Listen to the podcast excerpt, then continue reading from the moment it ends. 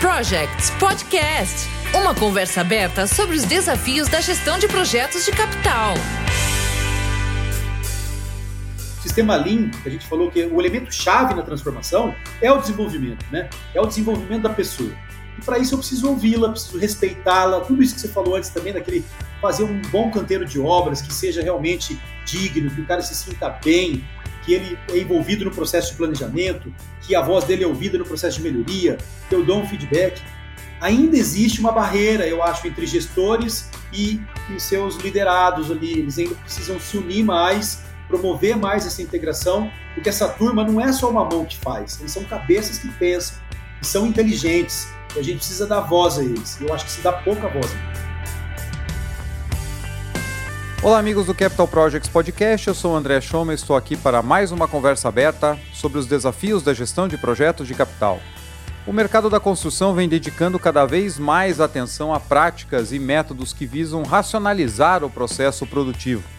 Nós precisamos aumentar a eficiência do uso da nossa mão de obra, encurtar os prazos, tudo isso mantendo projetos seguros e de qualidade. E dentro dessas frentes, nós vemos hoje muitas iniciativas baseadas na construção enxuta ou nas práticas de Lean Construction. Mas o uso de práticas Lean nas empresas nem sempre começa da forma que deveria. E é por isso que eu trago hoje aqui para o Capital Projects Podcast um dos grandes nomes de Lean Construction no país, o Sérgio Kemmer. O Sérgio é PhD em gestão da construção com ênfase em Lean Construction pela University of Huddersfield, na Inglaterra, é um profissional com vasta experiência na implantação dos conceitos e ferramentas Lean de gestão em projetos de construção civil. Já atuou como gerente de produção e coordenador Lean em construtoras no Brasil, entre elas a Serrolim Engenharia, que é uma empresa reconhecida pela aplicação da filosofia Lean na gestão da construção. Na Inglaterra, trabalhou por quase uma década ao lado de um dos criadores do movimento Lean na construção, o professor Lauri Koskela, Atuou também como consultor Lean na multinacional Jacobs, que é bastante conhecida globalmente. Graduado em Engenharia Civil pela Universidade Estadual de Londrina e mestre em Engenharia Civil com ênfase em Lean Construction pela Federal de Santa Catarina, Sérgio é atualmente diretor da SK, empresa de consultoria e treinamento em gestão da produção, com foco na redução de perdas e aumento de produtividade por meio da filosofia Lean Construction. Sérgio, seja muito bem-vindo ao Capital Projects Podcast. Bom, prazer, André. Obrigado pelo convite. Um prazer estar aqui para trocar ideias contigo com toda a audiência. Muito bom. Antes da gente entrar né, em Lean Construction, falar de mudança cultural, conta um pouquinho para a nossa audiência da tua experiência. Como é que você começou a trabalhar com projetos de construção e como é que começou a trabalhar com Lean Construction? Olha que interessante, né?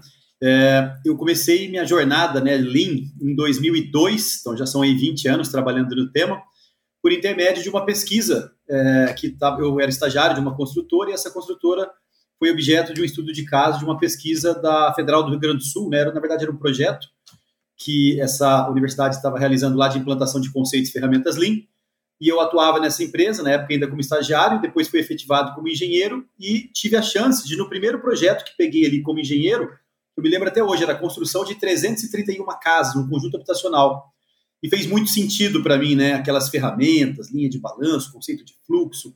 E eu falei, caramba, ali abriu um, uma porta muito grande para mim.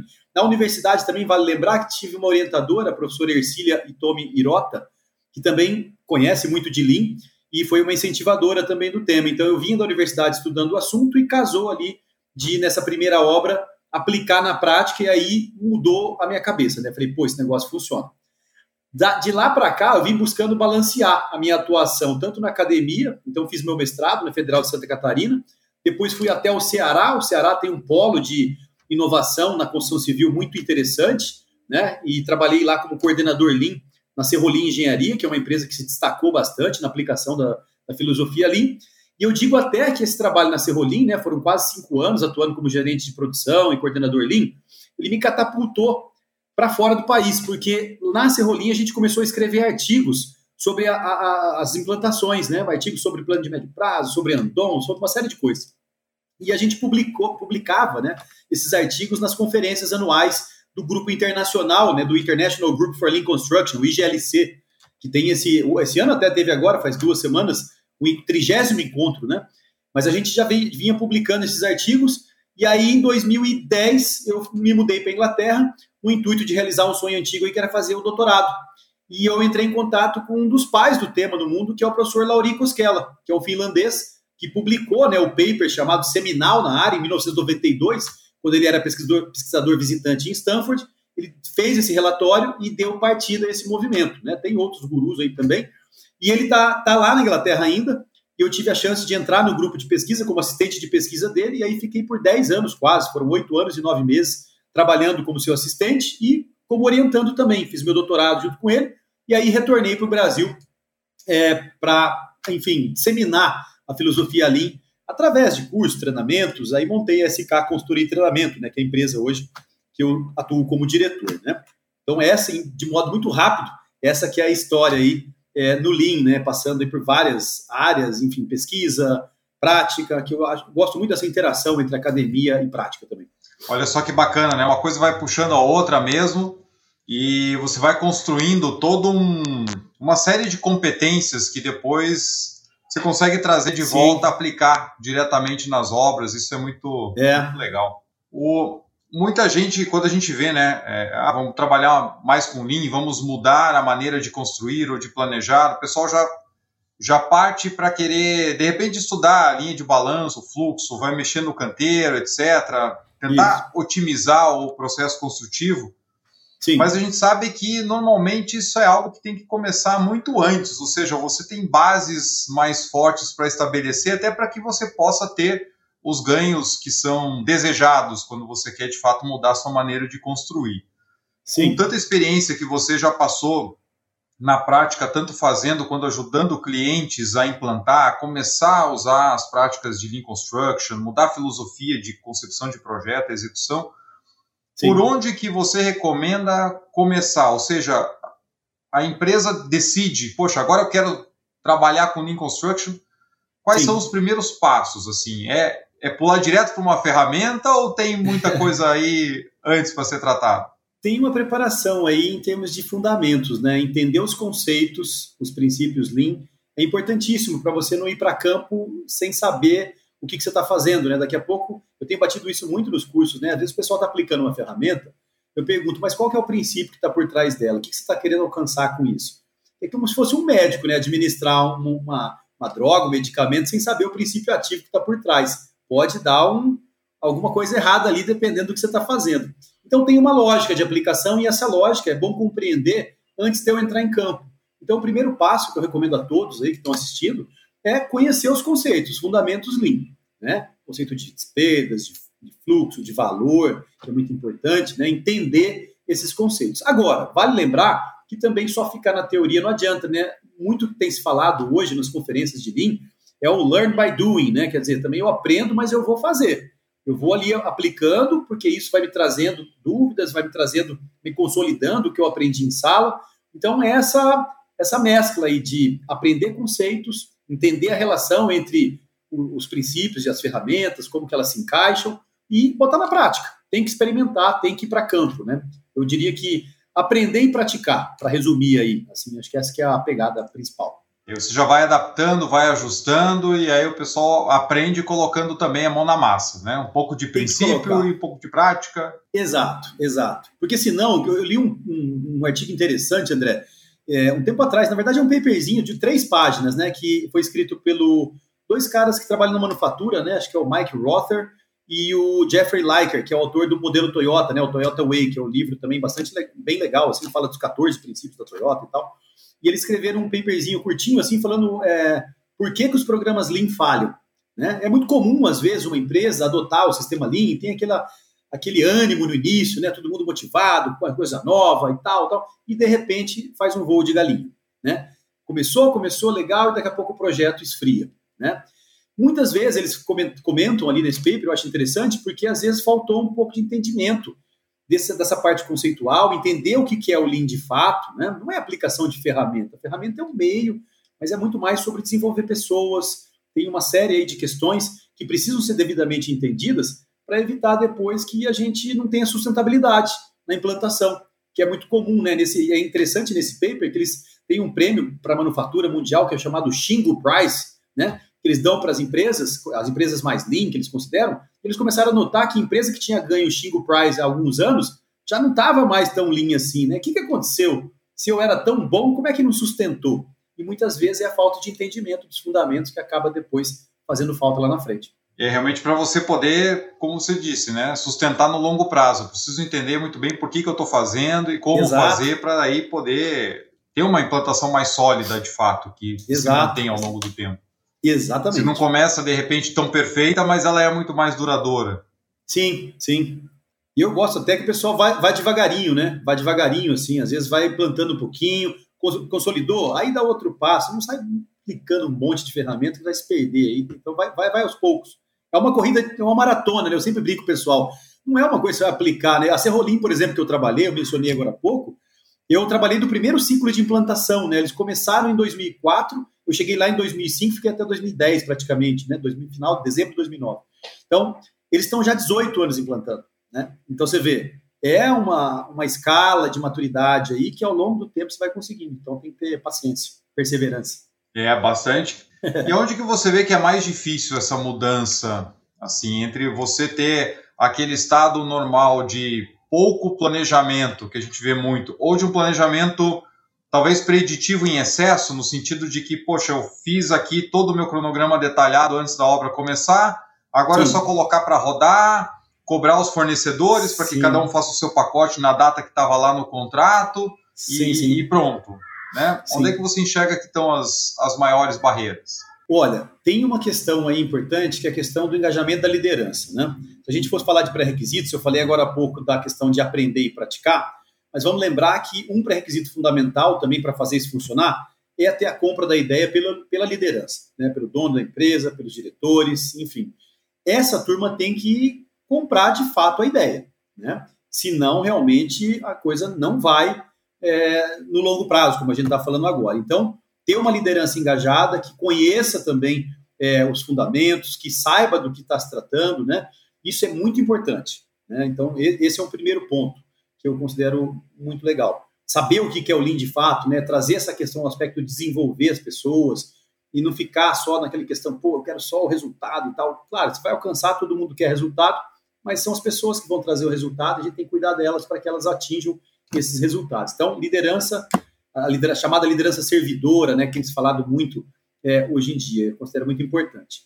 Outro ponto é a questão de ir a campo, né, o famoso Gemba, né, a palavra japonesa aí, que é o local onde significa o local onde as coisas acontecem. O Lean, a gente tem que descer lá no chão de fábrica para enxergar os desperdícios, conectar com os operários e, enfim, a partir daí a gente entender os problemas, o que está acontecendo, por que, que eles estão acontecendo, para poder melhorar, sabe? Então, essa visão de ter uma liderança servidora, e essa visão também de estar conectada com quem está lá na ponta, né? Enfim, tá lá dando autonomia para as pessoas, apoiando sempre que preciso, eu considero dois pré-requisitos aí fundamentais para fazer tudo funcionar, né? Além, claro, do conhecimento dos conceitos, como a gente falou anteriormente. Não dá só para fazer a gestão com base que a gente vê muito em contratos, né? No seguinte sentido que eu falei antes. Poxa, eu já determinei que você, como fornecedor, você tem que fazer aqui a tua parte, é. entregar os blocos de fundação em quatro semanas. E eu Sim. vou bater em você se você não fizer. Não é Sim. só por aí, né? Não dá. Você sabe que até tem um paper interessante, né? Não lembro agora os autores, vou ficar devendo aqui. Mas eles trabalham com duas, eles analisam né, duas vertentes de planejamento, né? eles colocam lá o plane... É, a gestão, perdão. Então, Management as Planning, que é uma teoria que diz o seguinte: olha, se eu fizer um bom planejamento, planejar todas as datas, as coisas vão acontecer. O Lean trabalha mais na ideia do Management as Organizing, né? quer dizer, a gestão pela organização, de eu me preparar antes, coordenar, colaborar, né? colaboração realmente extrema com quem faz parte da minha cadeia ali de fornecedores. Eu tenho que integrar essa turma toda, sabe? Então, é, só colocar o plano e achar que aquilo vai dar certo, a gente já viu que não dá tão certo assim.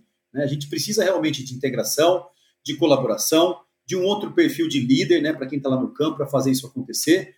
Então, é uma outra maneira de pensar, realmente, é uma outra maneira de pensar o processo, de entender o processo. Né? Então, tudo isso é, precisa ser entendido para o pessoal realmente não. E, e até falando, né, você tocou aí do ponto de gestão de contratos Muita gente usa né, a questão do, do project, né, que a gente muito hoje tem essa. ah, vou usar linha de balanço ou Project. Quem usa linha de balanço sempre está criticando o Project, né? Project, na verdade, muita gente usava ele para fazer gestão do contrato.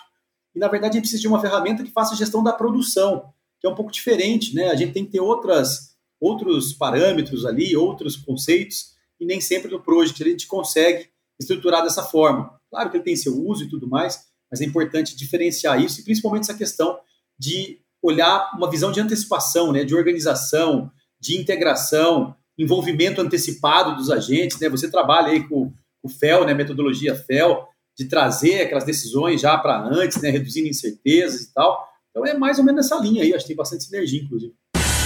Você está ouvindo o Capital Projects Podcast. Sabemos que definir, planejar e gerir um portfólio robusto de projetos é fundamental para qualquer empresa.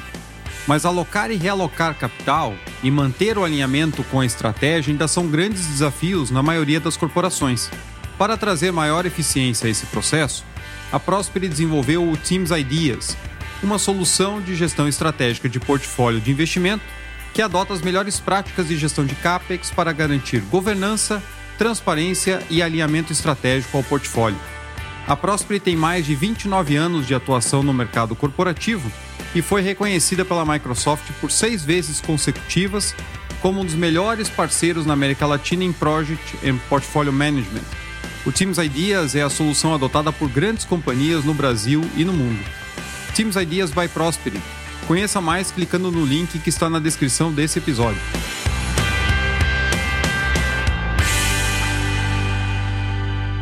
Eu fiquei com uma. Tem uma curiosidade né, em relação a, a, a as rotinas na parte de gestão da produção, como você mesmo comentou. A gente é muito voltado, às vezes, como você estava trazendo, a tentar Sim. fazer a, a, ter a visão preditiva das tarefas, Sim. prazos, etc. Quando na verdade a gente sabe que os prazos são comandados justamente pela produção. Sim. E um ponto que eu vejo como falha, pelo menos na formação que eu tive, que era muito voltada a cálculo de estrutura, eu já falei isso algumas vezes aqui no é podcast. É muito pouco se vê projetos. E quando a gente fala de projetos estuda gestão de projetos, uma das coisas que vem lá na aula 1 é projetos são né, diferentes de operações. Operações Sim. são coisas né, ongoing, ou seja, repetitivas e tudo, e projeto tem começo, meio e fim. Sim. Só que dentro do projeto, o que gera o produto do projeto, no caso falando aqui de construção, Sim. é aquela operação de campo, é a produção. Sim. E a gente acaba, a gente não vê gestão de projetos e não vê muitas vezes planejamento e controle de produção, a não ser em, em cursos mais específicos, né? Sim. É, como conseguir transpor esse desafio, ou seja, para aquele profissional que não está acostumado a ter que entender como é que é o fluxo de trabalho, muitas vezes também a contratada não está tão bem estruturada na parte de planejamento para poder somar e dizer, poxa, vamos por aqui, vamos por lá. Sim. Eu mesmo já tive a oportunidade de contratar empresas onde a minha equipe tinha que sentar e fazer todo o detalhamento das frentes daquela empresa, porque a, a, própria engenharia da, do contratado não tinha essa capacidade de enxergar aquele fluxo. Sim. Né?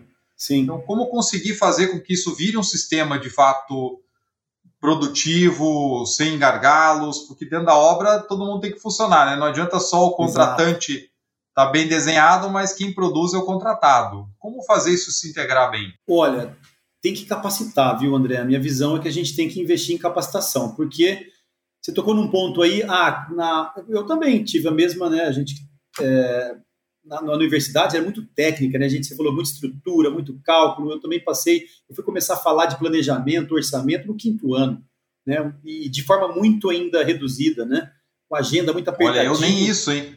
É, então, no meu curso, nem é. isso. então, você vê, aí eu tive, como eu falei, tive a sorte de pegar uma orientadora que tinha esse background linha aí, que trouxe esses conceitos, mas ainda muito tímido. Foi somente no mestrado que eu podia aprofundar e depois aí fui estudando mais. Mas o que eu percebo já de cara é essa falta de formação do profissional em uma série de, de elementos aí que precisa para fazer a gestão do projeto, né, como você comentou. Então, capacitar. Né? Outro ponto interessante, que a gente está falando aqui também dos contratados, eu trabalhei na Inglaterra e notei um comportamento muito interessante lá de alguns clientes, né? Por exemplo, você pega lá a Highways England, que é a empresa que faz a manutenção das estradas na Inglaterra. O que, que eles fazem hoje? Eles têm lá um plano de cinco anos, né, do que, que eles vão investir nos próximos cinco anos, e eles contratam as empresas, né, os grandes contractors que vão atendê-los ali, as consultoras, nesse período. Então, eles têm um budget ali de 5 bilhões de libras, né, para fazer a manutenção ou ampliação, enfim, da rede que eles tomam conta. O que, que eles notaram? Eu preciso ter parceiros bons. E eu, se ele não está capacitado, eu vou capacitá-lo, eu vou dar a mão. Então, lá na Inglaterra, né, acabei esquecendo até de mencionar quando fiz a minha introdução, eu trabalhei como consultor numa empresa chamada Jacobs, né, que é uma consultoria também internacional, e a gente atuava como é, consultor para esse cliente para capacitar os seus subcontratados, né? Que é uma coisa aqui que a gente ainda talvez não pense de forma muito colaborativa, né? Eu acho que lá discutia-se muito assim o papel do cliente como um, um drive, um puxador dessas coisas, sabe? Também tive uma outra oportunidade numa outra empresa de saneamento lá, como se fosse uma Sabesp daqui, mesma lógica. Um plano ali de três anos de investimento, eles querendo estabilidade né, dentro desses projetos, confiabilidade, performance. O que, que eles fizeram? Olha, nós vamos aplicar o Lean nas nossas empresas, é, nas nossas obras. Quem quiser participar, é, comer desse bolo aqui, né, ou seja, desse grande orçamento nos próximos três anos, tem que aplicar as ferramentas. Quem não está ainda preparado, nós estamos fornecendo um treinamento para vocês com o pessoal aqui da empresa. Então, tem essa visão aí de tipo assim, eu preciso dar a mão para o meu parceiro, sabe? Capacitá-lo também. O que eu vejo ainda muito às vezes é uma cada um olhando cada um para si e isso não leva a lugar nenhum. Então, acho que tem que trabalhar mais em grupo aí e olhar, ter uma visão um pouco mais adiante. Isso é extremamente importante, né? Parece que aqui no Brasil é, é, proibido você treinar o teu contratado. A relação é. ela tem que ser aquele ganha-perde tradicional do contrato, cada um aperta do seu lado, cada sim. um defende só seus interesses. Sim, sim. Você sabe que na primeira temporada do podcast eu gravei dois podcasts com o Lápis, o Luiz Augusto Pinheiro da Silva, sim. falando do planejamento de grandes projetos, projetos muito complexos. Sim. E, e um ponto que ele trazia era muito esse, sim. A gente, como contratante, sim. responsável pela parte do planejamento master do projeto, sim. a gente precisa estabelecer padrão, formato, sim. regra de atualização, sim. regra de ponderação, ou seja, todas as regras do jogo em relação ao planejamento. Sim. E dividir isso com os contratados, porque você não vai como representante do contratante, conseguir atualizar tudo, porque são, ele falava de projetos ali de 10 Sim. bilhões de dólares. Então você não faz aquilo tudo sozinho. Uhum. Precisa das contratadas, cada uma cuidando dos seus pacotes, atualizando Sim. da mesma forma. Sim. Só que para você começar a fazer rodar, você tem que treinar esse pessoal, não Sim. tem jeito. Sim, com certeza. Eu achava legal lá que eles tinham também o um modelo de tá, você vai vir trabalhar aqui, antes de, de entrar aqui, a gente vai medir a tua maturidade, saber onde é que você está em relação a alguns processos, para eu até poder definir onde que eu posso te ajudar, né? Então isso é muito importante. Claro, a gente está falando ainda talvez aí de projetos, né? eu trabalhei lá em projetos, não eram empresas que não tinham tanta maturidade, e ainda assim a gente via lacunas que precisavam ser preenchidas. Hoje, quando a gente vai aqui, eu tenho trabalhado com empresas de menor porte, né, médio porte e tudo mais, você vê que o empreiteiro que está lá na obra, ele não tem o básico, às vezes, de gestão financeira, né? O cara está ali, não sabe fazer uma gestão da sua própria equipe, vive ali correndo, né? Às vezes está com muitas obras, não consegue se ajustar, e aquilo tudo interfere no dia a dia dele. Então, eu entendo que a gente tem que olhar com mais cuidado aí para os empreiteiros e desenvolvê-los, porque eu acho que o desenvolvimento deles vai certamente nos trazer benefícios. Para todos, né? Para todos. Com certeza, eu acho que, é, acho que é, é importante olhar dessa forma, sabe? E acho que o cliente tem um papel importante nisso, né? O contratante. Tem, né? Ele tem que puxar, né? Então, eu dei dois exemplos lá da Inglaterra que eu achei muito interessante isso, né? O cara não se importar, quer dizer, fala assim, hoje você vai conversar com um cliente assim que não tem tanta visão, ele fala, ah, mas eu vou gastar para capacitar a empresa do outro, que vai ficar prestando serviço ainda para outras pessoas? Como assim, né? Mas ele não está enxergando que ele está perdendo esse investimento que ele deixa de fazer agora, ele está pagando depois em retrabalho, em perda de prazo, em outras, de outras formas. Né? Então, é um investimento baseado numa filosofia de capacitação, de que a ideia é que se você não capacitar, o cara não vai performar bem. Então, é, eu, eu, gosto dessa ideia, eu acho que e tem esse papel né, importante do cliente, de realmente ter essa visão. É, a gente não quer treinar o nosso contratado para o nosso concorrente, mas a gente fica insatisfeito porque o nosso concorrente não treina o nosso contratado para nós, né? Então... exato, exato. E, e, outro ponto, só rapidinho, tá, André, também. A questão, e aí isso eu aprendi muito no Ceará, né? No Ceará, ele tem, como eu tinha comentado, eles têm um ecossistema ali muito interessante. A gente fala muito de inovação hoje em dia, né? O Ceará criou o programa Inovacom em 1998, né? O que, que é o Olha. Inovacom? É um grupo de empresas, era fantástico isso aí, né? Um grupo de empresas que se reúne, na época que eu estava lá, eram 13 empresas que faziam parte desse grupo, que se reuniam para discutir assuntos em comum, dores que eles tinham. Então os caras se reuniam ali no começo do ano e falavam, e esse ano, bora, que vamos fazer a nossa programação, o que, que a gente vai aprender? Ah, a gente está com problema nas fachadas, temos problema também na viabilidade dos empreendimentos, temos na questão de gestão da produção. E o que, que eles faziam? Montavam uma agenda do ano e falavam assim, bom, quem que é o melhor cara aqui de viabilidade? Ah, o professor Assunção lá da USP, então vamos trazer ele, né? Ah, quem que é o cara de Lean Construction? Vamos trazer o professor Formoso lá da URGS. Ah, vamos trazer aqui o cara da... Sabe, vai trazendo as referências para todos aprenderem juntos, né? Então, é, visitas em obras, né? Eu noto aqui no Sul pessoal muito ainda fechado, né? Eu, leva, eu lembrava lá, o pessoal falava assim no Ceará, falava, ó, oh, aqui é muro baixo. Eu, como gerente de obra, eu lembro de eu fazer café da manhã na minha obra para receber outras construtoras para verificar o que eu estou fazendo, né? Claro, onde que eles competiam lá? Por compra de terreno. Isso aí tinha uma competição que era estratégica ali, cada um fazia o seu. Mas essa questão de aprender até hoje, né? A, a Inovacom se desenvolveu, também outra iniciativa que é do Ceará, a primeira, a Coopercom, é de 95, a primeira Coopercom, né, cooperativa. Hoje tem, acho que, se não me engano, 17 Coopercoms no Brasil, mas a primeira é de lá, se não me engano, de 95. Hoje congrega mais de 90 empresas do Ceará, se eu não me engano. Eu me lembro de compras, por exemplo, comprar elevador. Os caras compravam ir para a China, para a Espanha, comprar elevadores de 50 elevadores, entendeu? E aqui eu vejo, por exemplo, eu estava numa reunião com uma empresa em Santa Catarina, Agora, em vários locais, né? Você vai e o pessoal, ah, mas a mão de obra está faltando, né? A mão de obra está faltando. Falei, cara, por que vocês não se juntam? Aqui está todo mundo faltando. A Tigre está aqui do lado, ó. Chama ele, está precisando de instalador? Monta um time, uma formação aqui, vamos, vamos fazer. Fica todo mundo reclamando, ninguém se, se, se junta e, e desenvolve um projeto em comum.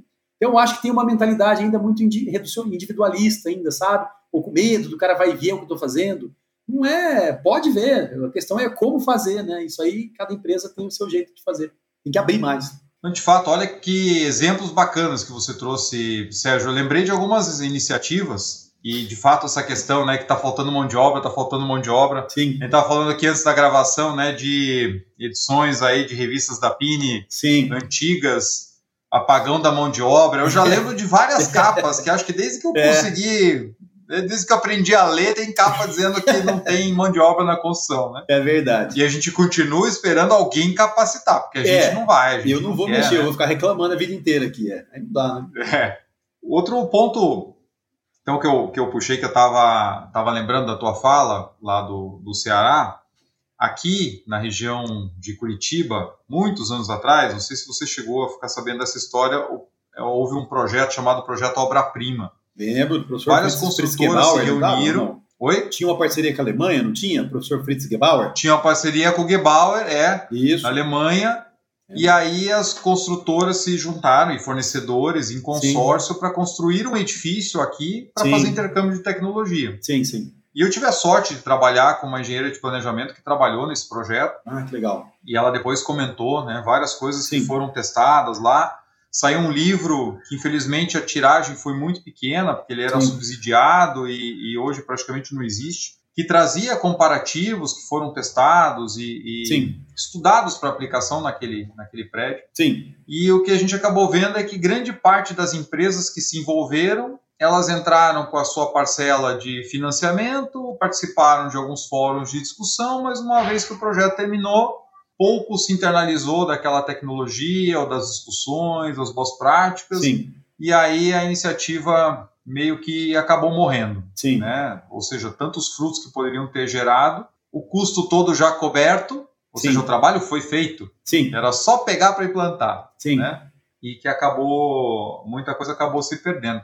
E uma outra iniciativa que aconteceu, acho que alguns anos antes, era das empresas se reunirem para fazer um tipo de cooperativa de compras. Tá.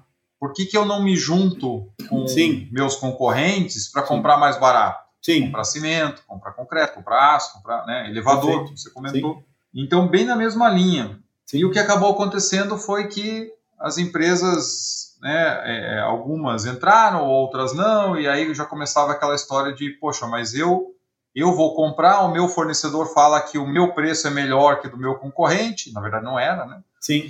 Mas eu sou o cliente preferido dele, então eu vou dar o meu poder de baganha para o meu concorrente e tudo mais, sim. e aí os próprios participantes acabaram minando sim, o sim. negócio. E aí, assim como na mão de obra, a gente vive reclamando que estamos na mão de poucos fornecedores, né? é. né? Mas a gente tem a oportunidade, né? É, eu acho que tem que colaborar mais, sabe? É, buscar entender as sinergias aí, as dores em comum e trabalhar em conjunto. Eu, eu vi isso muito lá no Ceará acontecendo muito, acontece muito, né? Eu falei, o Inova, Inovacom começou com oito ou três, depois foi para três empresas, depois acho que ela foi agregada pela Coopercom, hoje acho que são lá mais de 70 empresas, 80 empresas que estão lá juntas, comprando, é, enfim, aprendendo. Teve iniciativas na, na, formação de mão de obra também, eu falei da questão de instaladores, eu me lembro, eu tentei procurar esses tempos atrás, que eles tinham lá também, a ah, mão de obra está faltando, então montaram lá uma sala, fizeram uma parceria com centros técnicos, né, que promovem esse tipo de capacitação, e formar os seus próprios, as próprias próprios operários, né? Então eu lembro que teve isso. Acho que são iniciativas desse tipo que precisa aí para poder, enfim, é, suprir, né, fechar essa lacuna. Com certeza. Lembrei de outro caso aqui. Eu uma vez fui fazer uma auditoria do BBQBH. Sim como especialista numa construtora de residências de alto padrão aqui na região de Curitiba. Tá. E foi muito interessante, porque para mim foi um choque naquele momento, assim, que de fato, acho que até hoje foi a empresa que eu vi mais organizada. Você entrava numa obra, era um brinco. Legal. E no começo eu estava meio que achando que era só por conta da auditoria. Você sabe como é que era. Você Sim. vai lá, olha, tem essa obra aqui, tem essa e tudo mais. Sim. Só que eles trabalham em, em, em, vários condomínios diferentes e a gente propositadamente foi trocando de ah. local ah. e, e, tudo mais. E ah, agora vamos nessa, vamos nessa, vamos nessa. E tinha o mesmo e a gente padrão? via que estava tudo, tudo o mesmo padrão. Legal. Né? Realmente impressionante. Sim. E, e, eles tinham um programa de alfabetização. Tá. Tinha programas de supletivo segundo grau. Sim. Para os funcionários dos empreiteiros após o horário, então o empreiteiro só tinha que se comprometer, acho que a liberar o funcionário uma hora antes. Sim. E depois eles tinham uma van para levar o pessoal embora. Sim. E aí eu conversei com alguns desses trabalhadores, né, e perguntando como é que era o trabalho ali e tudo mais, e em relação também a como é que estava satisfeito com o trabalho, como é que estava a questão de remuneração e tudo. E era praticamente unânime, assim, o pessoal dizer, olha, já me ofereceram mais para trabalhar em outra empreiteira. Sim. Só que eu já falei que se for para sair daqui, eu não saio. Sim. Porque aqui eu sou bem tratado, a condição de trabalho é perfeita. Sim. Tá sim. tudo organizado, eu tenho tudo o que eu preciso. O pessoal investe na gente. Exato. Então, de fato, eu não vou é, é, trocar seis por meia dúzia. Sim. E a mesma pergunta a gente fez para o dono da construtora. Você sabe quanto que você está pagando no teu programa de formação e tal? Você acha que está valendo a pena? Nossa, tá valendo super a pena. Sim. Ah, mas não tem rotatividade? Tem, claro que tem. Sempre vai ter gente que vai sair, sim, sim. o cara daqui a pouco se encanta por ganhar 100 reais a mais mas, lá e tá é. precisando é. e tudo bem. Sim. Mas, gente, não dá para ficar sentado esperando que o operário apareça formado para mim aqui, sim. super bom e tal, e esteja satisfeito. Então a gente tem que fazer de fato a nossa parte. Né? Com certeza. E dentro do. pensando de maneira enxuta, dentro da construção. Sim a gente já falou que isso envolve passar pelos fornecedores e a gente conseguir ter um sistema integrado que a produção seja privilegiada. Sim. Agora, partindo da visão do design, do projeto, de engenharia, da arquitetura, com base na tua experiência, o que, que você tem visto assim, o que, que é possível e se é possível você atuar muito antes para privilegiar o resultado final atuando no projeto? Com certeza, com certeza, né?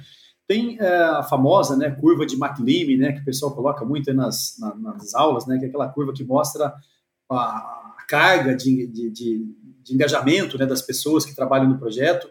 É, o que eu tenho visto de mais moderno, aí no, em 2011, quando eu cheguei lá na Inglaterra, eu lembro que eu trabalhei num projeto de hospitais, né, e eu fiz um levantamento assim de vários projetos para tentar identificar práticas comuns que levavam a bom desempenho. Uma delas, né, tinha várias, mas uma delas era o engajamento antecipado dos parceiros. Né? Então, o que, que a gente percebe em projetos mais tradicionais? O construtor só chega na hora de construir. Né? E a gente tem visto que os projetos mais modernos, o construtor está projetando com quem projeta.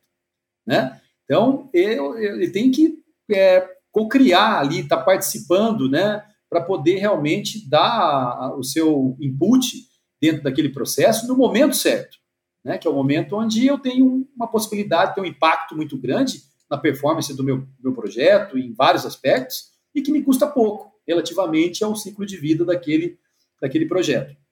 Então, eu noto que tem uma questão de processo aí, né? Quem está aplicando hoje em dia o PIN, né, foi, tem sido largamente disseminado, trabalha muito com essa ideia, né? Apesar de ser uma tecnologia, ela traz essa, essa premissa de processo, que, olha, não dá, né? A gente tem que envolver não só quem constrói, hoje a gente está envolvendo quem está na operação.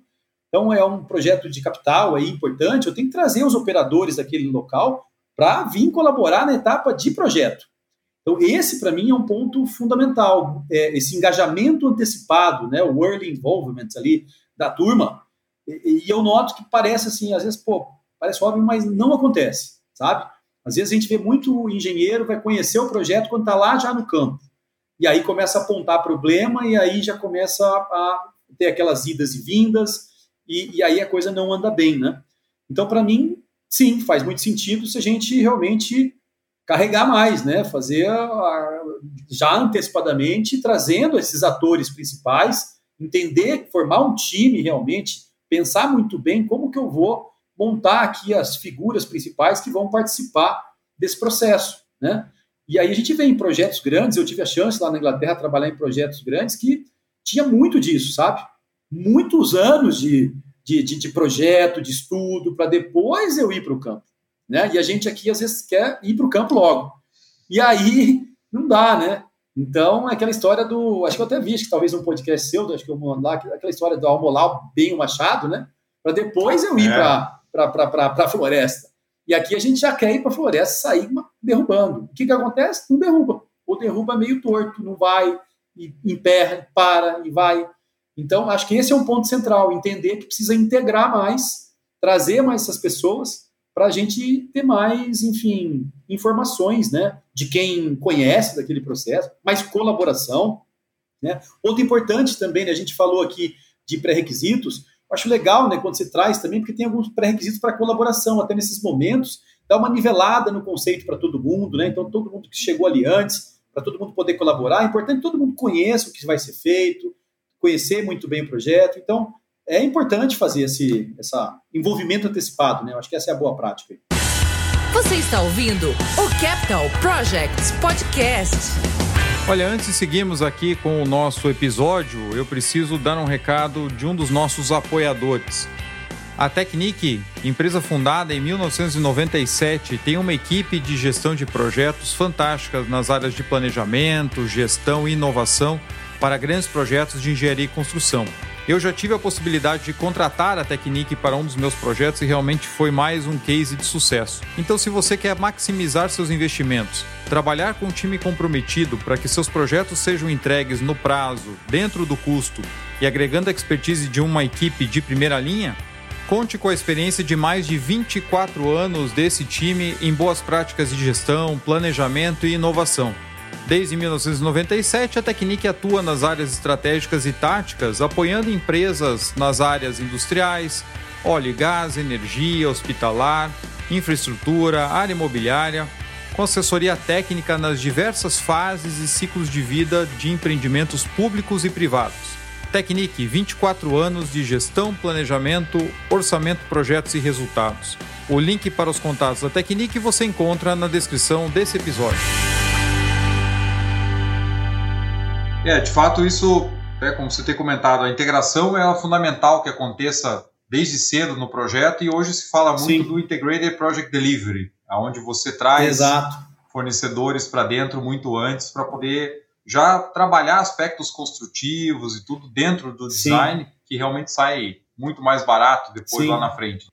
Sim, exatamente. E é interessante, né, esse modelo aí de contratação, né, de gestão aí, porque ele traz, além de trazer todos antecipadamente, já na etapa de projetos, né, promove esse envolvimento antecipado que a gente falava há pouco, mas ele também cria uma relação contratual, né, que não cria uma relação adversária, sim de colaboração, já com premissa para isso tudo funcionar.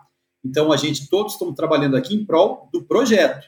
Nesse sentido, o projeto, como a gente diz, né, a gente fala o seguinte: bom, é o projeto em detrimento, é o todo em detrimento das partes. Então, às vezes, é, o que eu noto muitas vezes hoje, na maneira como os projetos, em sua grande maioria, são é, organizados, estruturados, é que cada um está defendendo o seu e não estão olhando para o todo que é o projeto. E isso não leva a um bom resultado, né?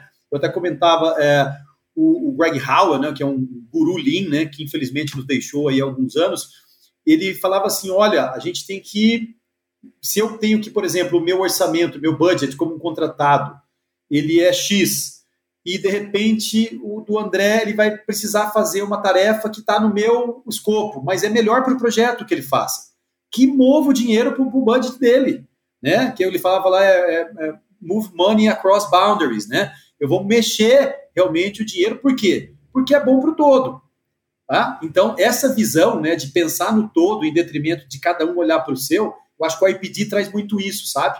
Essa, esse, esse, engajamento antecipado, essa questão de todo mundo trabalhar colaborativamente, de dividir perdas e ganhos. Então, todos ali têm, têm uma, uma unidade muito maior que daí favorece o alcance da, da alta performance. É, isso realmente tem um, um efeito de alavancar de fato o valor, ou seja, você se destrava da visão de que cada parte não, não, não se comunica, ou seja, cada um está ali para defender os seus interesses, e aí de fato Sim. agrega todo mundo ao projeto. Isso é muito bacana. Exatamente. E Sérgio, com a tua experiência né, com obras dos mais diversos portes e tipos, já teve situação em que você, né, te chamaram como consultor e dizer, olha, tô atrasado aqui, tô com problema de mão de é. obra, não vou conseguir cumprir meu prazo, preciso de ajuda. Aí você chegou lá e falou, ixi, Sim. olha só a roubada que eu me meti aqui. Que bronca, hein? Conta, conta Tem, algumas histórias para nós aí de como é, que, como é que a gente vira o jogo usando boas práticas, mesmo quando as coisas já saíram dos trilhos. Ou se de repente é. nem é possível? Conta um pouquinho pra gente. Tem, ó, vou te falar a verdade, de repente nem é possível, tá? Tem hora que tem projeto que a gente realmente tem que ser realista, né? De realmente. É tarde demais, né? Às vezes é tarde demais, né? Às vezes aquele projeto ali, infelizmente, da maneira como está, vai ser muito difícil ele ser encaminhado para o trilho que se imaginava antes. Mas tem casos que ainda dá tempo, né? Pelo menos de salvar ali parte, enfim ou de iniciar um movimento. O importante para todo mundo que tem essa visão é que é o seguinte: é a visão de não só um projeto. Né? Tudo bem, eu estou aqui chamando por conta desse projeto, mas entender que eu tenho que adotar uma filosofia de trabalho para a empresa, para o todo, né? Não ter uma visão reducionista, tá? Vou fazer isso agora nesse e daqui a pouco vai começar outro projeto, eu volto a ser como eu era.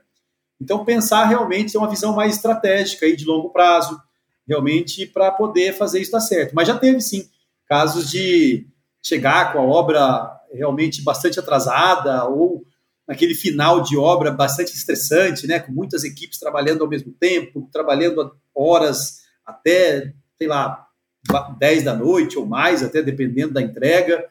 E isso não é bom para ninguém, sabe? Eu acho que tem um outro aspecto que a gente fala aqui, né, de implementar ferramenta, buscar custo e tudo mais. Mas vamos lembrar de novo, vou sempre puxar para o lado do ser humano, né? esse estresse que causa, essa falta de qualidade de trabalho, né? A gente tem falado muito, né? Quando eu saí da, da Inglaterra também, em 2018, eu lembro que estava ganhando muita força já há uns dois anos, desde 2016, quando eu estava na Jacobs, eu notei muito isso. A questão do, da, da saúde mental, né? Realmente a pessoa está trabalhando no local que ela se sinta realmente bem, que ela tenha qualidade de vida, que é um local também que ela aprende, né? Então, é o que você comentou há pouco, não é só dinheiro, né? Eu quero ter satisfação, eu quero sair do trabalho e encontrar minha família, eu quero ter tempo para fazer o que eu tenho que fazer. E, e, isso depende também muito de uma boa gestão, que permita que as pessoas realmente se organizem bem, entreguem o seu projeto e tenham qualidade de vida. Eu acho que nesse sentido, a filosofia Lean traz sim os resultados que todo mundo fala, mas olhar também para o ser humano ali, sabe? A gente não quer todo mundo se estressando com uma carga emocional, né? Que eu noto muitas vezes nesses projetos, nessa situação que você comentou, é essa carga emocional que está todo mundo num nível de estresse intenso ali para entregar aquele projeto, do operário na ponta ao gestor, e isso é horrível, sabe?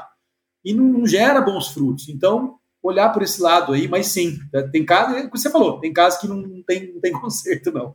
Mas tem, tem, tem outros que sim. E é por isso que a gente comentou no começo, você trouxe muito bem, né? É, desenvolver as pessoas, trabalhar a filosofia e a cultura. Né? Não é Sim. Uma, uma varinha mágica, eu chego aqui, não, agora vamos colocar o planejamento à vista, né? Gestão à vista na parede, vamos fazer é. linha de balanço, vai salvar o mundo, vamos trabalhar com Kanban, enfim, né? E aí o, o Sérgio vem e resolve. Você tem todo um trabalho cultural por trás que é como a gente falou Sim. lá no começo, né? É, é uma alavanca Sim. muito maior de valor que depois a prática vai ser a consequência, ou seja, as rotinas é para fazer aquilo se materializar, mas está todo mundo já imbuído daquele espírito, daquela visão Sim. de que o projeto ele tem que ser melhor pensado, que as partes têm que estar integradas. Sim. Então realmente começa Sim. muito antes, né? Exato, e como você falou da questão das práticas, das rotinas e tudo mais, nesse é, artigo pequenininho que eu mencionei agora há pouco, né, do por, por que, é que as implantações Lean falham, os caras comentam, né, as ferramentas Lean, elas, na verdade, fazem com que você crie hábitos que você não tinha antes. Elas servem como meios para a criação de hábitos. Às vezes o cara está achando que ele está usando o Kanban por alguma coisa para regular o fluxo, mas no fundo ele está forçando você a pensar diferente. Né? Um A3 que eu abro para melhoria contínua, ele está forçando você a descrever um problema. Ele, no fundo, está por trás dessa mudança de hábito que vai mudar a tua mentalidade, que vai criar uma cultura ao longo do tempo se você fizer consistentemente. Então, são meios, as ferramentas são meios de atingir um propósito maior, que é mudar isso daí. E um outro ponto, ainda falando de desenvolvimento, André, que é importante, né? Eu noto ainda uma certa dificuldade das empresas em conectar o chão de fábrica em seus processos de melhoria contínua e na gestão do processo. Ainda essa turma é pouco ouvida, sabe? E tem livro aí, eu não me lembro agora também do livro, estou cabeça me esquecida aqui do nome do livro do autor, mas que diz que 80% de, das melhorias vem do pessoal de show de fábrica, que é quem conhece profundamente o seu processo. E quando a gente observa nas empresas e vai lá e pergunta, alguém vem falar com você aqui? Cara, as pessoas estão soltas no campo, ninguém fala com eles, sabe? É, os sistemas tradicionais de gestão, eu costumo dizer, eles castraram a voz dessa turma de um tal modo que hoje você vai falar com o operário, ele não consegue falar.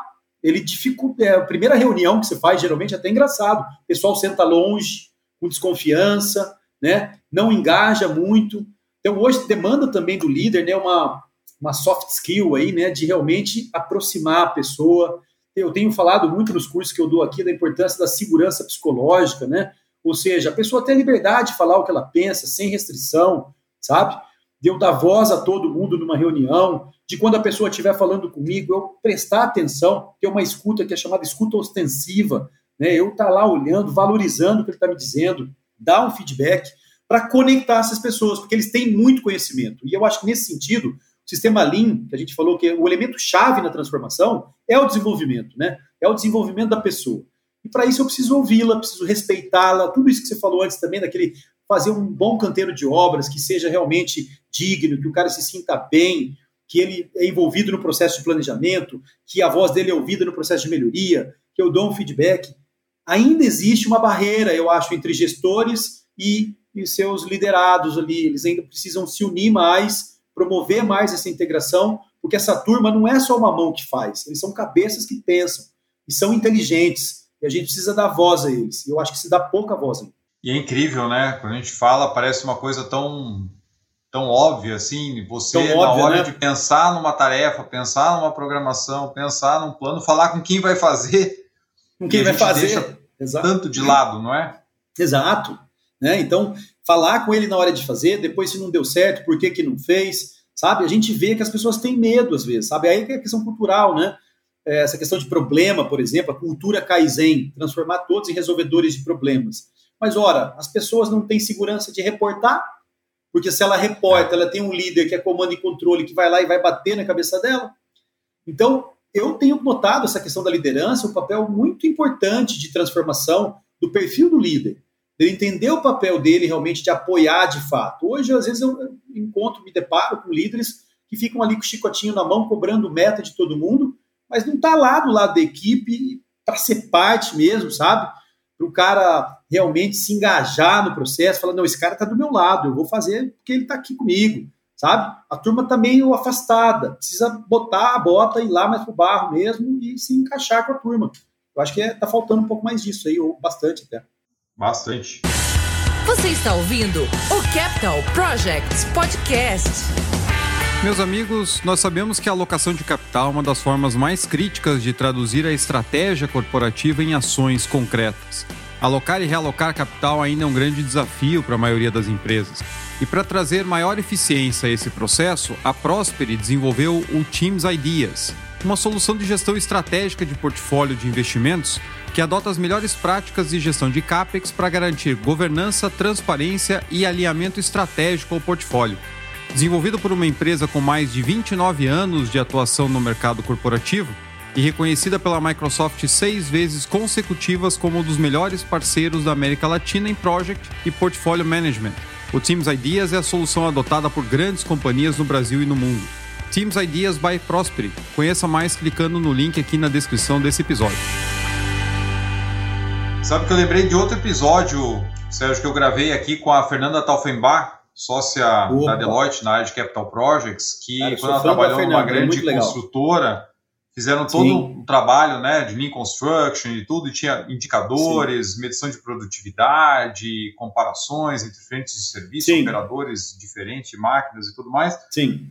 de equipamentos, e, e ela trouxe um ponto que chamou bastante atenção na época, e a gente sabe que não é tão incomum, todo um trabalho de indicadores de produtividade, etc., sendo feito, era coletado em campo, era passado para a gerência, a gerência reportava para a diretoria, e aí lá na frente você ia ver que o operador da escavadeira, que tinha a melhor produção ou que tinha a pior produção em termos daqueles números, Sim. daqueles indicadores, nenhum deles sabia do indicador, nenhum deles enxergava Sim. o indicador, ninguém, nenhum deles Sim. sabia como é que estava o outro, por que, que era diferente, ou seja, é, voltando ao que a gente acabou de falar aqui da, do, do sujeito que está ali com a ferramenta na mão e de fato produzindo o trabalho. A gente às vezes Sim. cria todo um, um, um, sistema né, e ferramenta, isso e aquilo, e, de novo, esquece de falar com quem está fazendo. Né? O que, que de repente melhora Sim. a tua vida? Será que é ter um, um, um, ponto com água, banheiro mais perto da tua frente? Será que o equipamento Sim. em melhores condições de manutenção que não dão tanta dor de cabeça e rende mais?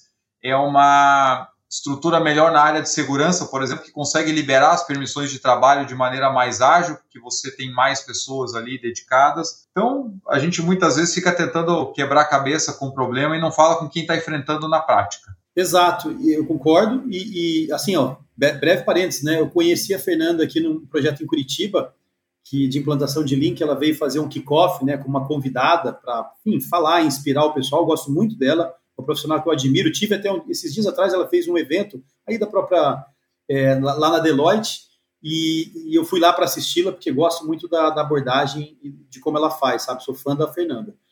E, e, a questão, além de ter essa falta de engajamento da turma, né?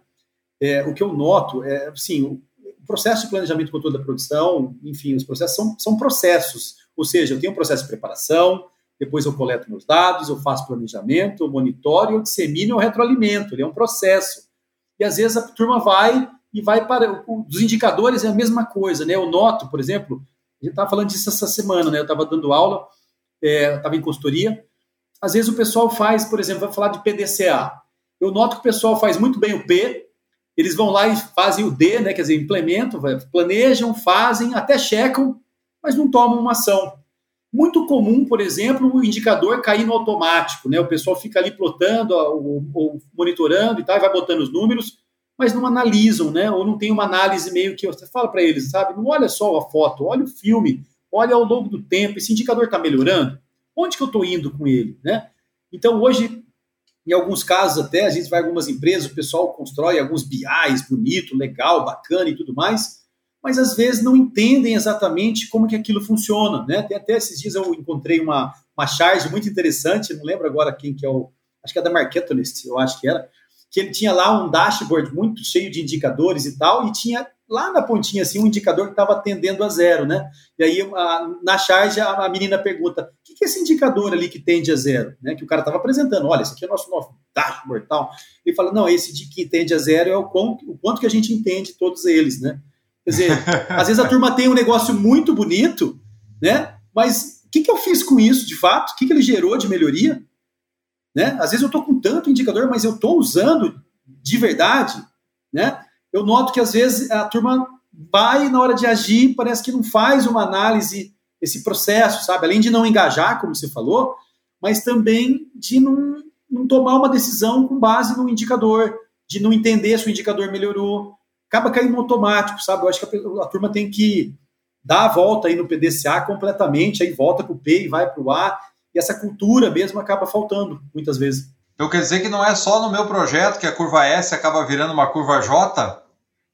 Aquela que vai quase na horizontal e o. Né, aqui que o milagre acontece. Você faz em um é. mês o que tinha que fazer em um ano. Exato, né? E, e, assim, problemas comuns né, que a gente vê em projetos. Tá, o mesmo problema se repetindo em diferentes obras, né? Ou diferentes projetos. O que, que aconteceu? Pô? Será que a gente. Detalhe, né? Hoje tem se falado muito, eu tenho estudado sobre inovação, muito se fala de aprender. Linha sobre aprender, uma organização que aprende. Né? Será que a gente está aprendendo de fato nas empresas? Né? Onde que a gente tem falhado nesse processo de aprender a aprender, de realmente desaprender em alguns casos, né? certas práticas que não são mais é, bem-vindas? Eu noto que a gente tem que a gente se envolver mais, prestar mais atenção se a gente está aprendendo realmente com aquilo que a gente está fazendo.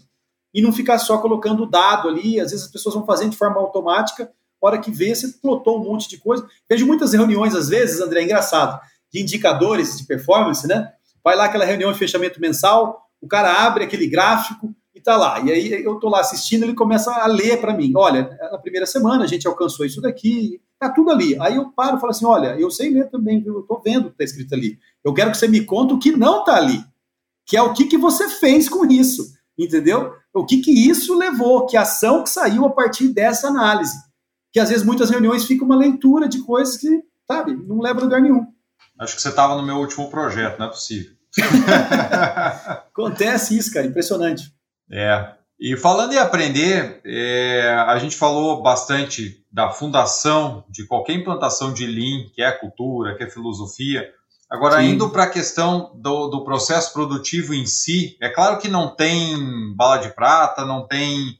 A, a, cada projeto é um projeto, mas aonde que você identifica que normalmente aparecem os maiores gargalos que acabam afetando a produtividade em campo? Assim, é, é na parte da, da, de repente, na demora da entrega da engenharia, é na parte de suprimentos, ou são frentes de serviço que acabam sendo planejadas para serem conflitantes, só se vai se descobrir no campo, é arranjo de canteiro. Eu sei que tem um pouco de tudo, tem, Mas, é. né, pela tua experiência, onde que normalmente são os pontos que, olha, a maioria vai acabar caindo mais ou menos por aqui? Boa, ótima pergunta. Olha só, tem uma pré-condição básica para a gente implantar conceitos avançados no Lean, que é construir uma base, né? Na casinha da Toyota lá tem a base dela que é a estabilidade. Eu executar conforme o planejado. Se eu não executar conforme o planejado, eu não consigo implementar outros conceitos mais avançados, por exemplo, como fluxo contínuo muito comum, às vezes, tempo atrás, alguém veio falar comigo, não lembro o empresário, ele falava assim: ah, que legal esse negócio de Lean, né? Fui numa palestra lá e tal, e o cara falou para mim que o just in time tem a ver com o que a gente reduz os estoques, eu tô com muito estoque na minha obra e tal, isso aí ajudaria, né? Eu tô com o capital imobilizado lá e tal. Isso aí é legal. Pô, vamos implantar o just in time? Falei, olha só, você não pode implantar o just in time se você não souber o time, né? E saber o time é realmente eu ter essa estabilidade. E essa estabilidade, ela demanda essa organização dos outros fluxos, né, que eu chamo de fluxos secundários, porque o fluxo primário, quem é? A produção. A produção precisa acontecer conforme planejado. Para a produção acontecer conforme planejado, o fluxo de informação, seja ele de suprimentos, de projetos, logístico, de, enfim. Tem até um paper que saiu no, no congresso agora de Linda, essa conferência que eu falei, né, da, aconteceu agora, duas semanas atrás, que acho que o nome do paper é So Many Flows, né? Quantos fluxos a gente tem que gerenciar até ele desembocar ali e garantir que aquilo vai poder ser feito de forma eficiente? Então, onde eu vejo um problema grande? Nessa, nesse, na gestão desses fluxos pré de apoio, apoio ao fluxo primário, que é o fluxo da produção. A organização dos stakeholders, a organização dos projetistas, as entregas de um projeto bem compatibilizado, os suprimentos que têm bons parceiros. Então, se isso tudo não está funcionando bem, depois lá também sofre lá na ponta, sabe? Então, por isso que hoje a grande dificuldade é, das empresas é conseguir conquistar, né, pavimentar é, essa base que é a estabilidade. Se eu não conquisto a estabilidade, não te meta a fazer just in time que vai se dar mal. Você vai planejar, tá bom, vou fazer o just in time, vou começar uma atividade dia 1 de janeiro, vou mandar lá no dia 20 de dezembro, só 10 dias de estoque. Se a sua, variação, sua obra, a produção está variando, você vai mandar dia 20 de dezembro, achando que vai começar dia 1 vai começar em fevereiro, vai continuar em estoque. Ou o contrário, o pessoal antecipou e o material não está lá. Então, esses fluxos de apoio, para mim, é onde o bicho pega aí, né? Tanto é, e aí nesse ponto, até uma recomendação para a turma, que tem sido ponto de entrada até para muitas empresas do Brasil e do mundo, que é a aplicação do sistema Less Planner, que é o sistema Lean de planejamento e controle da produção. Por quê? Porque ele visa justamente criar estabilidade. Ele cria uma estrutura de planejamento que é dividida em níveis, que pressupõe colaboração, integração, que visa a estabilidade e a melhoria contínua também. Ele tem ali elementos de melhoria também no seu design mas fundamentalmente criar previsibilidade, confiabilidade, que é a base para eu avançar aí sim para a implantação de outros conceitos. Então a dificuldade está aí, sabe? Esses, esses, processos é muito comum e tem se começado, né? Muito na, nas empresas aqui fora do Brasil, é, pela produção, para a gente aí vai notando que para eu fazer uma boa produção, invariavelmente você começa a ver que tem que desenvolver depois os suprimentos, os projetos, tem que alinhar esses fluxos para a coisa depois acontecer lá na ponta. E olha que a gente fala, fala, fala e volta na questão de, poxa, fazer rodar bem um PDCA, ter um planejamento mínimo para você, não digo nem mínimo, mas que garanta, mais uma vez, o fluxo de valor. Que eu estava comentando, eu estava lembrando aqui que se a gente pegar para projetos industriais, isso obviamente vale para qualquer tipo de projeto, Sim. uma das causas de grandes fracassos, de estouros de custo absurdos e, e que geram né, pleitos enormes é a mobilização muito cedo da contratada. Então, é justamente o que você estava trazendo. Eu estou tentando puxar o fluxo pelo final, quando na verdade, para que as coisas possam andar na construção, tem que ter engenharia, tem que ter suprimentos. Sim, e um sim, mínimo sim. de organização para fazer isso funcionar. E sim. na pressa, né, você trouxe um pouquinho mais cedo, né, a nossa vontade sempre de não afiar o machado, ir direto para é sair fazendo. Sei lá, exatamente. Você mobiliza, jogando toda a responsabilidade em cima da, da contratada, a contratada está lá no campo, as coisas não chegam, as definições não saem, e você entra Sim. até no. Se eu não me engano, acho que está no livro do Ed Merrill, de, de Mega Projects, que ele chama da espiral descendente da, da, da mão de obra. Né? É, você entra Sim. num ponto onde tem muita gente, não tem serviço, você sai do teu planejamento tentando correr naquilo que você consegue fazer, gera chuva de pleito, gera conflito, aí quando as coisas chegam, tudo é para ontem, aí você adiciona Isso. mais mão de obra para tentar recuperar, ao adicionar mais Sim. mão de obra, a tua produtividade cai, teu desempenho piora, você passa a gastar ainda mais para fazer cada vez menos, Sim. E a solução é sempre o quê? Põe mais gente, põe mais turno, põe mais gente, põe mais turno. E você não regula o fluxo, né? Você está correndo literalmente ali a, a, a, atrás Exato. do rabo, né? Tentando fazer o negócio funcionar, atacando Exatamente. não a causa, mas a consequência. Exato, acontece muito isso, André, que você está descrevendo, sabe? O pessoal realmente bora para o campo, tem que começar, tem que começar, mas não vai, porque não tem condições. Tem até, né, é engraçado, eu falei do Les Planner, que visa produzir a estabilidade, e o professor Cosquela, né, com quem eu trabalhei lá, ele conceituou um tipo de desperdício chamado making do. Né? O que, que é o making do? Para quem nunca ouviu falar aí, o making do é, vem do, do make, né? Make do, fazer, fazer. Ou seja, eu não tenho todas as condições, mas ainda assim eu vou lá e quero fazer na marra. O que, que vai acontecer? Você não vai ter uma performance ótima como você poderia ter caso você tivesse todos os pré-requisitos atendidos. Então, make do, né, o making do, seria essa diferença. Olha, se eu tiver tudo certinho, a logística foi resolvida, a segurança, o projeto, suprimentos, equipe bem treinada, todos os fluxos já foram tratados e bem cuidados. Eu vou ter uma performance ótima. Porém, se eu não tiver uma boa ferramenta, se o meu projeto não estiver compatibilizado, eu vou estar trabalhando abaixo do que eu poderia trabalhar. E essa diferença entre o que eu poderia ser e aquilo que eu realmente sou é o making do. Então hoje tem se trabalhado muito, né? Eu vi muito isso no congresso agora lá do Canadá, o pessoal dando muita atenção assim, olha, eu tenho que gerenciar os fluxos secundários, que é o de suprimentos, que é o de projetos, porque se isso não estiver funcionando, depois lá vai, é o que você falou aí, vai, você vai complicar a vida do cara. Eu tenho batido isso nos gestores em campo, que é muito comum. Eu chego às vezes para engenheiro de obra, o cara fala, ah, mas a qualidade da mão de obra, rapaz, e põe a culpa na mão de obra ainda. Eu acho uma sacanagem em certos, certos momentos, porque você não deu condição para a pessoa, né? Às vezes o cara nem treinado foi, eu tenho batido muito na tecla do treinamento, sabe? É, você vai numa empresa, às vezes, vai lá e conversa na ponta, fala assim, qual foi a última vez que você foi treinado? Às vezes são anos que o cara não está sendo treinado. E ainda depois ainda vem falar que o problema é dele. Eu acho que o problema é nosso, de gestão, que deveria prever um processo que o treinamento faz parte dele. E se eu não tenho essa pessoa bem treinada, como que depois eu quero cobrar dela um padrão de qualidade que eu nem esclareci para ela? Então eu acho que tem que repensar isso daí, sabe? E dar mais foco, a gente volta naquele ponto de capacitação, treinamento, eu tenho feito provocações nas aulas aqui, falo assim, ó, qual que é o número médio de horas de treinamento por operário por ano numa empresa? Qual que é a frequência que você treina os operários? E você percebe ali que não tem uma, um plano, alguma coisa assim estruturada, fala assim, não, eu vou, vou treinar eles no começo do ano, ou no começo da atividade, depois vou fazer uma reciclagem ali no meio do caminho, a partir dos erros que foram cometidos nos primeiros ciclos. Então, não tem essa lógica, certo? E a gente fica só criticando que o cara não é capacitado, como se não fosse problema nosso capacitá-lo. Então, acho que esse é um, um, ponto aí que tem que realmente mudar essa, essa, essa, cabeça da turma aí. Ótimo ponto.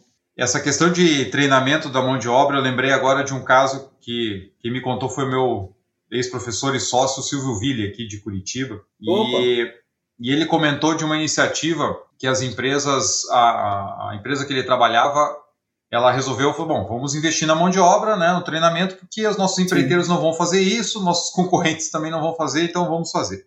Fizeram um convênio, Sim.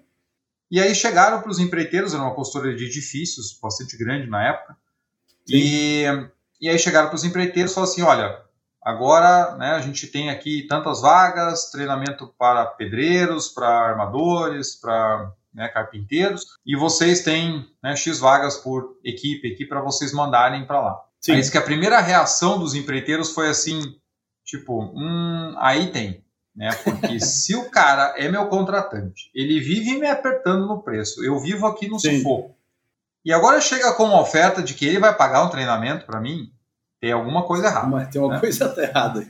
Aí, com muito, a consultora foi convencendo, convencendo e tudo, aí conseguiu que as empresas mandassem, não mandaram todos que deveriam, em quantidade, mas mandaram alguns profissionais. Aí a iniciativa começou tímida e tudo mais, mas a consultora falou: não, isso aqui é um plano de longo prazo, não é com uma turma que a gente vai resolver todos os nossos problemas, vamos continuar investindo. Abriram Sim. mais uma turma para cada tipo de profissional. Quando anunciaram para os empreiteiros, os empreiteiros se revoltaram, assim: não, a gente não vai mandar, não vai mandar. Aí, Olha. não, peraí, não estou entendendo nada, né? Estou aqui Como assim, investindo assim, né? na tua equipe e você Sim. não quer. Ah, não, a gente não vai mandar, porque, primeiro, se eu tiro a pessoa daqui, a minha medição cai. Porque ela vai passar ah. três, quatro dias fora, eu vou medir menos, chega no final do mês a minha fatura é menor. Tá. O meu cara bom eu não preciso treinar, né? Visão do, do, do empreiteiro. Então eu mando aquele Sim. que é o meio oficial, aquele que não vai Sim. fazer muita falta, coitado. Né? Sim. Só que o cara chega lá, ele é treinado. Quando ele volta, ele não quer ficar limpando o canteiro, ele quer ir para frente de serviço, ele quer ganhar mais, Sim. né? Sim. Então, poxa, eu mando o cara lá, quando ele volta, ele já quer ganhar mais, aí eu não tenho lugar para colocar ele, não tenho dinheiro para pagar, ele vai, vai para concorrência, não vou mandar treinar, porque para mim é olha. pior. Sim. Então, olha aqui. olha aqui. Caso, caso real que eles passaram aqui sofrendo bastante, depois com o tempo as coisas foram se se ajustando, Sim. mas no primeiro mas momento. Como é complexo não, o tema, né? É. Eles não imaginavam que o contratado sim. ia ser contra ser capacitado, né? Sim, mas... sim, sim. mas Sérgio, a conversa está muito boa. Mais uma vez, né, um tema como esse a gente podia seguir sim, por horas pois. aqui. Eu tenho muita curiosidade em, em, sempre aprender mais, mas a gente tem que, tem que ir para o nosso fechamento. Eu sempre peço para os profissionais que passam por aqui, pela experiência, pela competência que têm, deixar dicas para aquelas pessoas que estão nos ouvindo, que ou estão começando a carreira, gostaram do tema, falam assim, poxa, eu preciso trabalhar mais né, com Lean Construction ou com, com, formas mais eficientes de produção na construção, ou para aqueles que já são experientes e estão vendo né, o mercado, graças a Deus, no, no, Brasil a gente tem falado muito mais em Lean Construction hoje em dia, a gente está numa evolução que eu acredito que, que as coisas estão melhorando bastante, pelo menos o tempo que, quando eu entrei no mercado, comparando com hoje. Então, o que, que você pode deixar para esses profissionais? Seja quem quer começar pelo básico, aprender mais, ou para quem quer melhorar a eficiência do seu canteiro de obras? Boa. Bom, primeiramente, turma, aprender. Né? Aprender realmente, a gente tem falado hoje, né, um conceito aí do hoje, muito tempo já, mas cada vez mais lifelong learning, né? Essa história de eu fazer a minha faculdade e achar que depois eu vou ficar ali atuando por 30 anos seguidos, sem, sem voltar para os bancos da escola, né? Ou para fazer. E a gente aprende de diversas maneiras, né, André? Você está com uma iniciativa legal dessa aqui, né? Pô, tem muito conteúdo ali na tua página, eu já visitei ali. Então tem diversas formas de aprender, né? Podcasts aí, eu coloco, por exemplo, vou numa academia, vou dar uma caminhada aqui, boto, vou andando e vou aprendendo. Então tem diversas formas aí realmente, mas o ponto é aprender a aprender, tá constantemente se mantendo atualizado, buscando realmente ouvir outras pessoas, conversar, fazer isso que você está fazendo aí muito bem. Então a turma se ligar a isso. Eu ainda noto o pessoal ainda muito tímido, sabe? Claro, tem bastante gente fazendo coisa legal, mas de modo geral, se ligar que a gente não, não é mais, tem muita coisa mudando, muita coisa nova aparecendo, né? Você trabalha, por exemplo, uma metodologia que eu tenho dado uma olhada, que é a FEL, né? O Front-End Loading ali.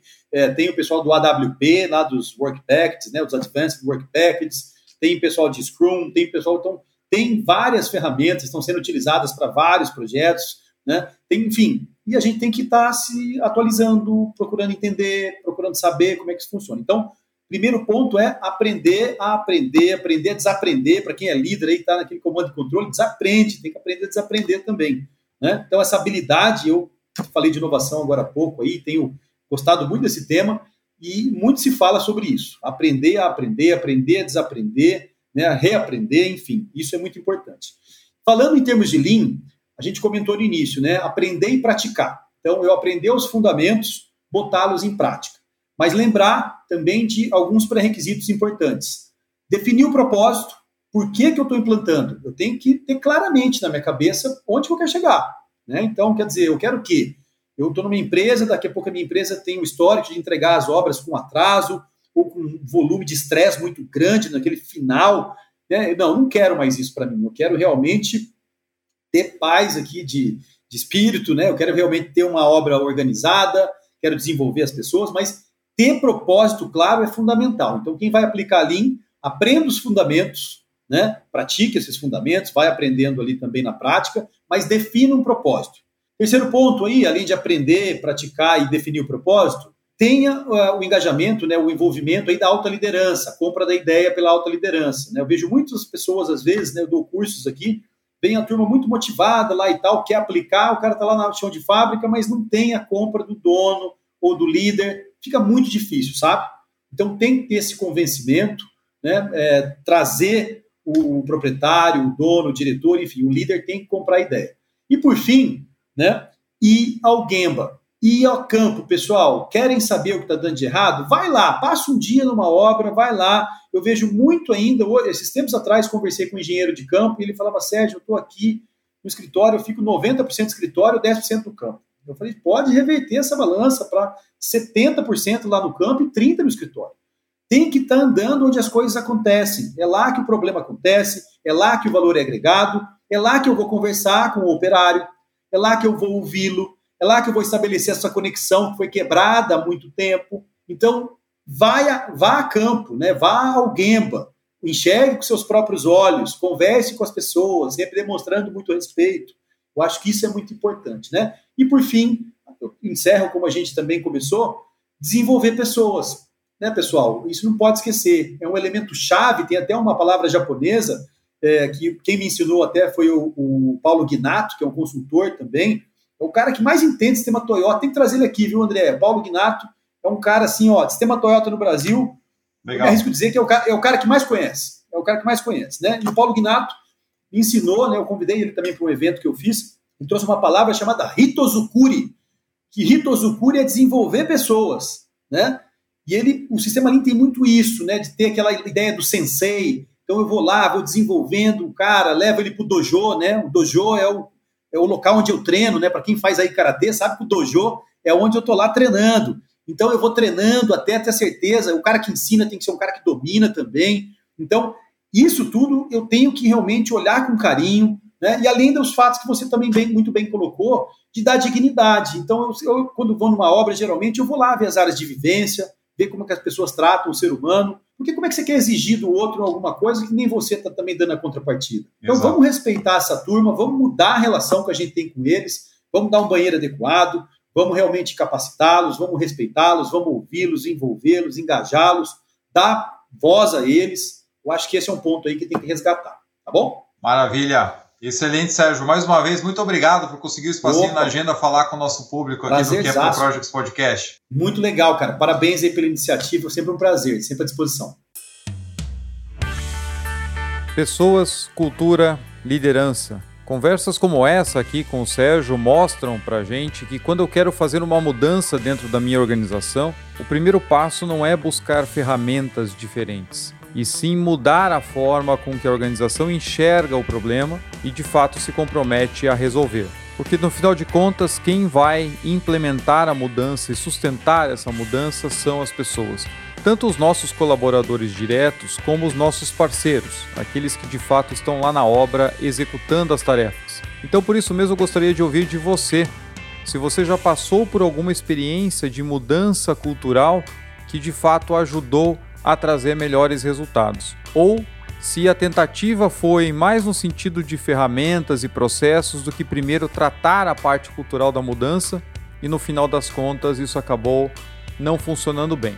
Então conta aí, deixa nos comentários aqui do episódio ou lá no meu LinkedIn.